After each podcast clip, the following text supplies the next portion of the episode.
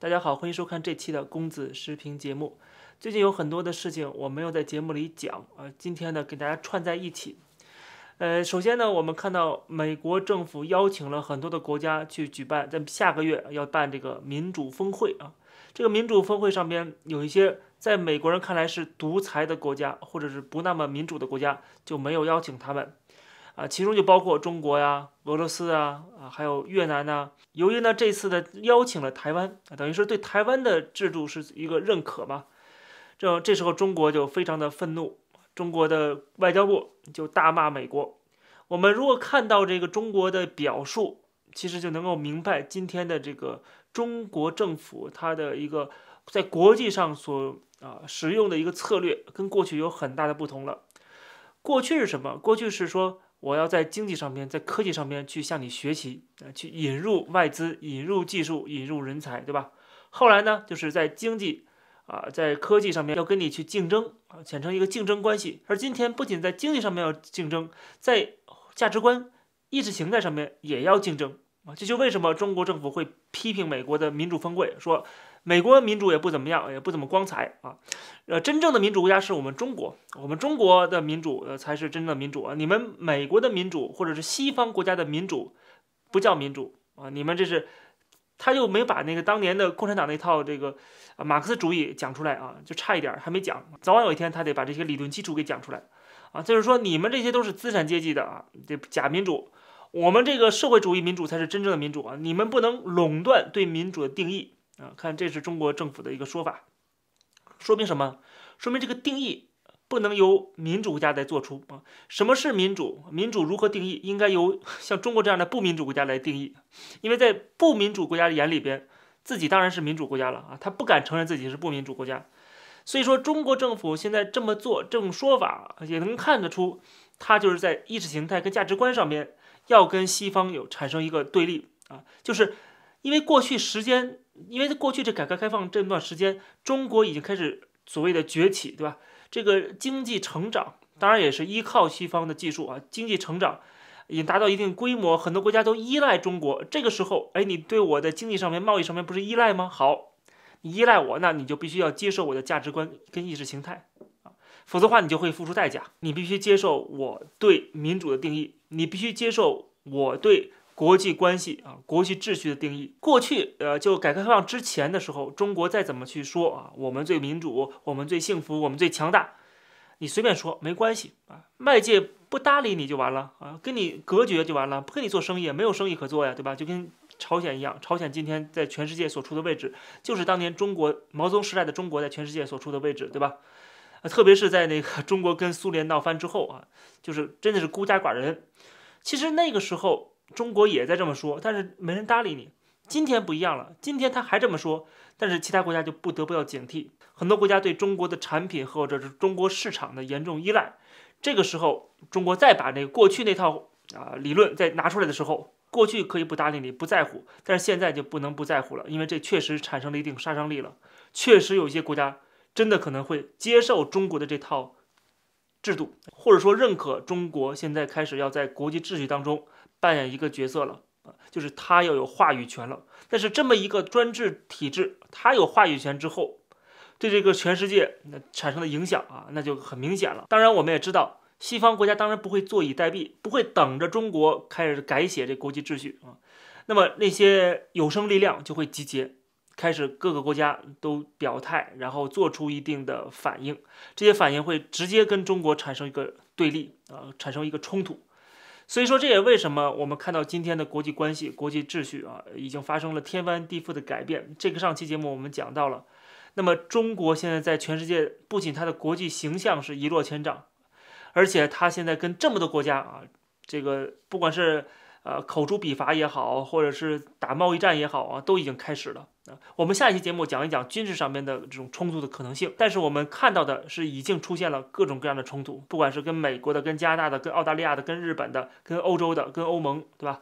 这个双边的谈了这么多年的这个协议，刚签了字之后，到现在啊，已经基本上快黄了。所以说，可以看得出来，就是中国的这种体制，它要越来越强大之后。他就要改写国际秩序，他要告诉全世界，我这套理论你们必须必须得接受啊，你们不接受就要付出代价。小的国家啊，人穷志短的一些国家，可能就看待中国的影响力，看待中国的这个啊金钱的面上啊，就答应了，就接受了，就下跪了。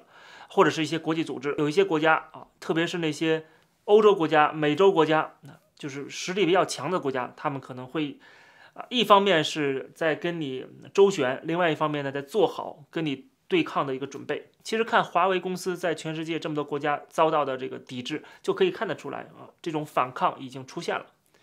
然后我们看到这个欧洲国家有立陶宛站出来啊，这冲到第一线。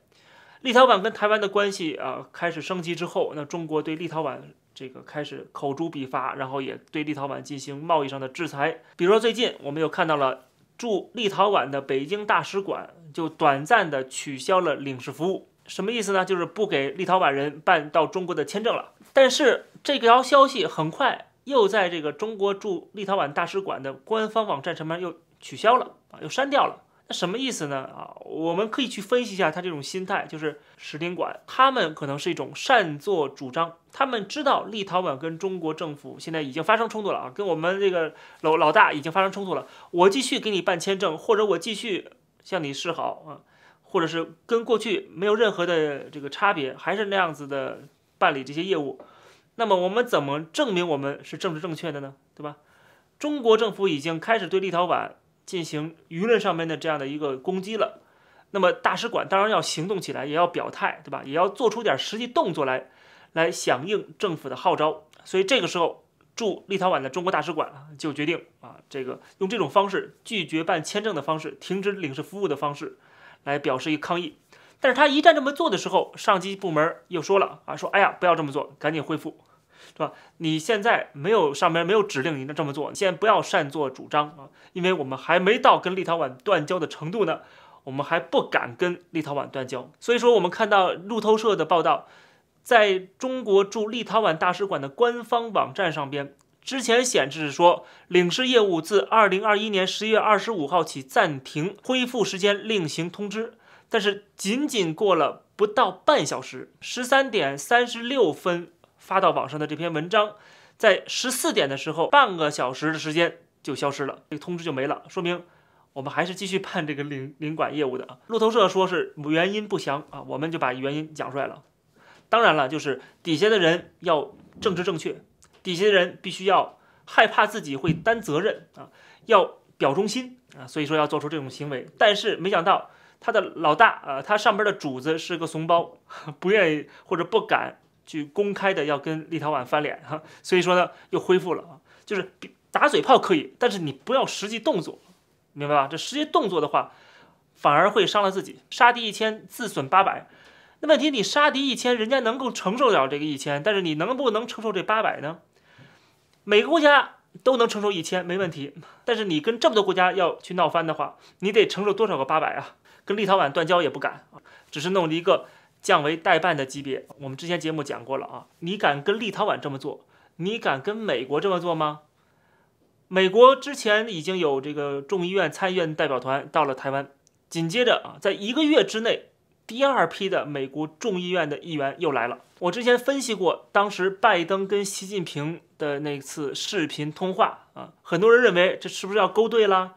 是不是要投共了？哈，这种说法我之之前一直是否认的啊。果然我们也看到了。现实就是这样子，你再怎么想投共，你再怎么想友好，友好不起来。而且呢，有时候也不是说一个人能够说了算的啊。中国的事情看似习近平一个人说了算，习近平一句话的事儿就跟美国友好就完了呗。你跟美国搞好关系当然是有好处的，就像过去改革开放这几十年啊是有好处的。但是问题是，习近平想的不是这个，想的是更多的是自己的权利，对吧？是如何的集权，如何的消灭异己，如何的能够挽救共产党在中国的这个专制的这个全面的统治，这个才是根本。为了这个，即使得罪全世界，也是他又会这么做的。同样的，拜登在美国，他也不是说啊一个人能说了算的，他背后也是有制衡的，而这个制衡包括国会。当然，有人可能会说，这是不是美国在唱双簧？这 “good cop bad cop” 的意思啊，一个好警察，一个坏警察。从中国这边的角度，感觉好像就是这样子。但实际上呢，在美国看来啊，至少在这个 good cop 看来，这个 bad cop 不是配合他的，而是让他也变成 bad cop。所以中美的新冷战的爆发和达到一个高潮啊，这个过程是任何人也阻止不了的，包括拜登，包括习近平。再说他们可能也没有这个意愿。那么中国看起来是啊外强中干，对吧？表面上啊非常强硬，但实际动作没有什么。果然，我们看到对这个澳大利亚之前不是有贸易战吗？对澳大利亚非常的强硬吗？最新的数据显示出来，中国又开始悄悄的大量的购买澳大利亚的煤炭。那么根据中国海关的资料，在今年十月份，中国进口了两百七十九万吨澳大利亚的煤炭，这是中国进了澳大利亚煤炭的近一年以来的首次的办理清关。这其中呢，大部分是用于取暖的动力煤。其中包括钢铁厂使用的七十七点八万吨焦煤。我们之前专门做期节目来讲啊，美国的媒体所报道的，就是澳大利亚跟中国打了贸易战之后啊，很多的澳大利亚产品被中国制裁了之后，澳大利亚的这个出口的情况啊，我们之前做了一个分析，对吧？其实澳大利亚没有什么大的损失，而且甚至是啊，要不然就是其他国家会弥补这个缺口，另外要不然就是说会通过其他的国家，最后还是到中国来啊。还是转到中国去，所以说呢，澳大利亚跟中国这样的强硬，不仅得到了其他的盟友的支持，包括美国的支持，对吧？跟台湾、跟这个日本都加强了关系，对吧？同时呢，跟中国的这种冲突也没有对它造成很严重的经济上的影响。那么果然，这个新的数据又能够证证明这一点了。中国又开始实在忍不住了啊，要购买澳大利亚的煤炭。过去是禁煤炭，让你。运载着煤炭的船在海上漂着，不让你入关啊！现在好了，现在要主动的要进口。还是那句话，没有这个金刚钻，就别揽这瓷器活啊！你没有这个实力挑战全世界，就不要跟整个主流的欧美发达国家为敌。当然，我们知道，就算打脸，他也该怎么做还是要怎么做的，因为对他来讲，维护这个党的统治是第一位的啊！啊，忽悠中国人这是第一位的。所以说，这个共产党呢？他一方面表示自己很强硬，但是呢，却是有选择性的去对付对方，而且不仅有选择性，而且还是有时效性的，对吧？过了一段又开放了哈，比如说之前的禁韩令，对吧？我之前讲过很多次，当时我还说，我说这个没有用有一个学国际关系的一个我的校友还批评我说这怎么没有用啊？啊，这是国际关系里边很重要的一个用贸易手段来制裁对方，对吧？最后怎么样呢？啊事实证明还是我正确，因为后来又开放了，而萨德呢，没有撤走啊，所以你闹了半天，对方没有让步，你的目的没有达到，最后你还被迫的要重新打自己脸，要开放韩国的这个进口，要开放韩国的市场，对吧？请问你这么闹一遭，最后受损失的是谁？还不是？当时那个那么多的在韩国的代购，对吧？然后还有就是在中国大陆的那么多的在韩国企业工作的人，他们要下岗，最后还是害了很多中国人。而且当时我也讲了，这也会让很多的其他的国家会认清楚在中国做生意的政治风险，对吧？你们必须把这 cost 要加进去。这个时候，很多国家很多的企业可能会觉得说。那不值当啊，不值当去中国，那这个成本太高了，所以说这是得不偿失的一件事情。但是按照政治逻辑来讲的话，他又不得不这么做啊。一个专制政府，一个独裁国家，他一定要展示他强硬的一面的。比如说，我们看到一个最好的案例，就在最近发生的。最近中国政府针对了一家叫做远东的台湾企业，台湾远东集团在上海、江苏等五个省市的化纤纺织水泥企业。然后被中国政府查处啊，说是在环保、土地利用等方面存在违法违规的行为，罚款了四点七四亿人民币，而且还收回其中一家企业闲置建设用地。中国的国台办给出的理由是说，绝不允许台独顽固分子的关联企业和金主在大陆牟利，绝不允许台企一边在大陆赚钱，一边在岛内支持台独，破坏两岸关系，干吃饭砸锅的事儿。这一态度是明确的、一贯的。他表面上是说你是有些违规违法的行为啊，但是他在回答这个记者问题的时候，却把这段话讲出来，什么意思呢？他就告诉你了，我查你违法违规的行为，实际上并不是你真的违法违规啊，或者说你可能违法违规，我过去不管啊，过去睁一只眼闭一只眼，现在由于你这个跟台独有关联啊，你是台独背后的金主，所以说我要制裁你。就把这些所谓的违法违规的这个理由都讲出来了，这说明什么呢？要不然说明你根本就不是法治国家。他既然有违法违规的行为，你就早就应该抓，对不对？早就应该处罚。为什么等到现在呢？其次，他如果没有违法违规的行为啊，你现在却处处罚他，理由竟然是说他跟台独有关联，还是说明你不是个法治国家啊！你想对付哪家企业对付哪家企业啊，不需要法律依据啊，这法律依据是信手拈来。所以说，国台办的这种说法已经打了自己脸了，对吧？让我们知道中国这样的国家啊，到底是什么样国家，在中国做生意到底有多么大的风险。而台湾远东集团只是其中一个案例，那未来可能还有更多的企业会遭到这样的一个制裁。为什么？因为远东集团在台湾的选举当中啊，是两党都有捐助的，这个在任何的民主国家都是非常正常的。很多企业在很多的国家都是两边下注的嘛，因为你不知道谁会胜选，一而且你两边都需要人啊，都需要打通关系。在野党它有很多的县市的首长啊，是他们党的，对吧？也有很多的议员是这个党的，所以说你两边都要下注的。当然了，这个远东集团似乎下注的更多的是 民进党，但是问题那是因为民进党获得的民意更高啊，对吧？因为民进党获得了总统大选呢，对吧？而且连任的，对不对？所以说你给民进党给这个执政党的给他的赞助要比给那个在野党的赞助要多，这也是很正常的一件事情。但是由于民进党已经被中国政府看作是台独政党了，所以说呢，你只要捐给他都有问题的。都是不许的。其实这一方面呢，是中国政府试图在干扰台湾的选举啊，试图在影响台湾的选举结果，或者是在想釜底抽薪啊，把这个台湾的执政党，就是现在的民进党的金源给断掉。但是这么做其实也有会一个很大的坏处，就是你虽然这么做了，但是这些企业由于它是两边下注的，你不让他给民进党投钱了，那有可能他也不给国民党投钱了，他不在这里边玩了，不捐款了。对于国民党来讲，对于其他的这些民在野党来讲，也是一个损失。但是不管怎么样，这些政党背后的金主，他们的捐款额度也好，或者他们的支持力度也好，对于一个选举结果有多大的影响啊？这仍然是一个啊学术话题。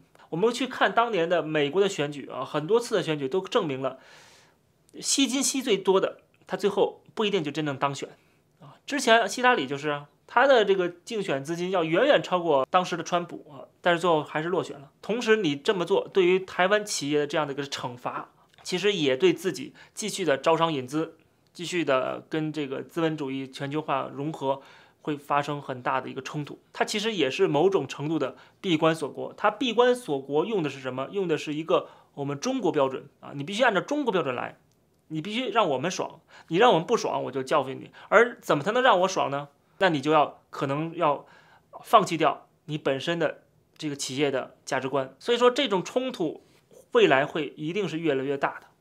其他国家看到这样的一个现状，那么肯定会把中国给拉黑啊，就不在中国做生意，或者是放弃中国的市场。现在有越来越多的企业是这么做的。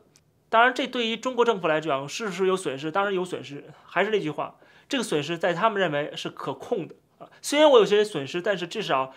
我的政治上的安全获得一些保证了啊，就是这些外资企业滚出去之后，对吧？把这些跟外国政府有关联的这些企业也好、组织也好、NGO 也好，全部封杀之后，是我可能损失一些人才、损失一些技术，但是至少我保住政权的稳定啊，保住我政权的安全，这个可能对共产党来讲是更加的重要的。而这正是中国为什么未来会闭关锁国的原因。这期的节目就跟大家先聊到这儿，感谢大家收看，欢迎点击订阅这个频道，我们下期节目再见。